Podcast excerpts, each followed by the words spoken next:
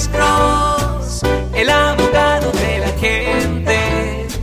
Cuando te arrestan de repente, Alex Cross te ayudará. Buenos días, ¿con quién hablamos? ¡Aló!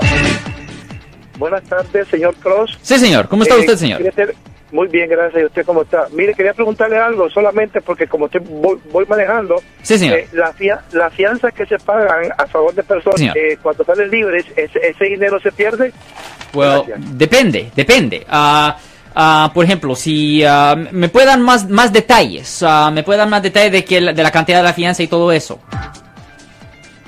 Me parece que el caballero eh, nos dijo que iba manejando Ok, porque no ok, podía le voy a decir una cosa. el Ok, teléfono. ok, depende. Ok, primero, si hay una fianza de 100 mil dólares Ajá.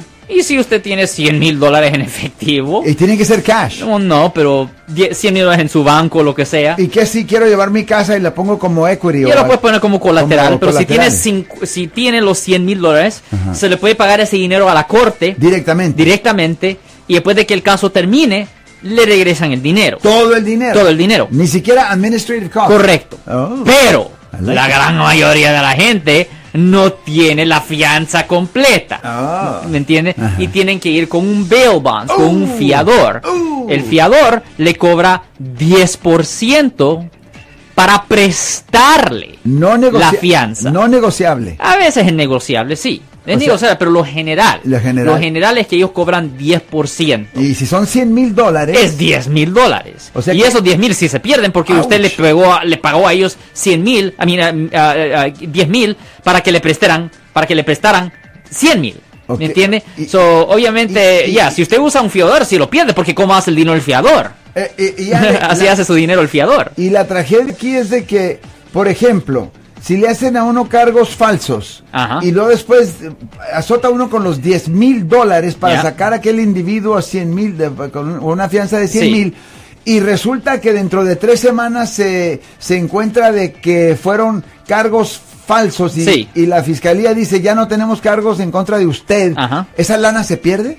Holy guacamole. Ya, la cosa que en la corte criminal y en general, eh, cuando se trata del el proceso penal, todo el mundo es responsable por sus propios gastos eh, con respecto a su defensa criminal. Ajá. No pueden ser recompensados Ajá. por el gasto de defensa criminal. No existe ninguna recompensa. Muy interesante lo del Chapo. ¿Y por qué no nos das tu teléfono y el trabajo que tú haces y luego, y luego te pregunto algo del Chapo o te comento algo del...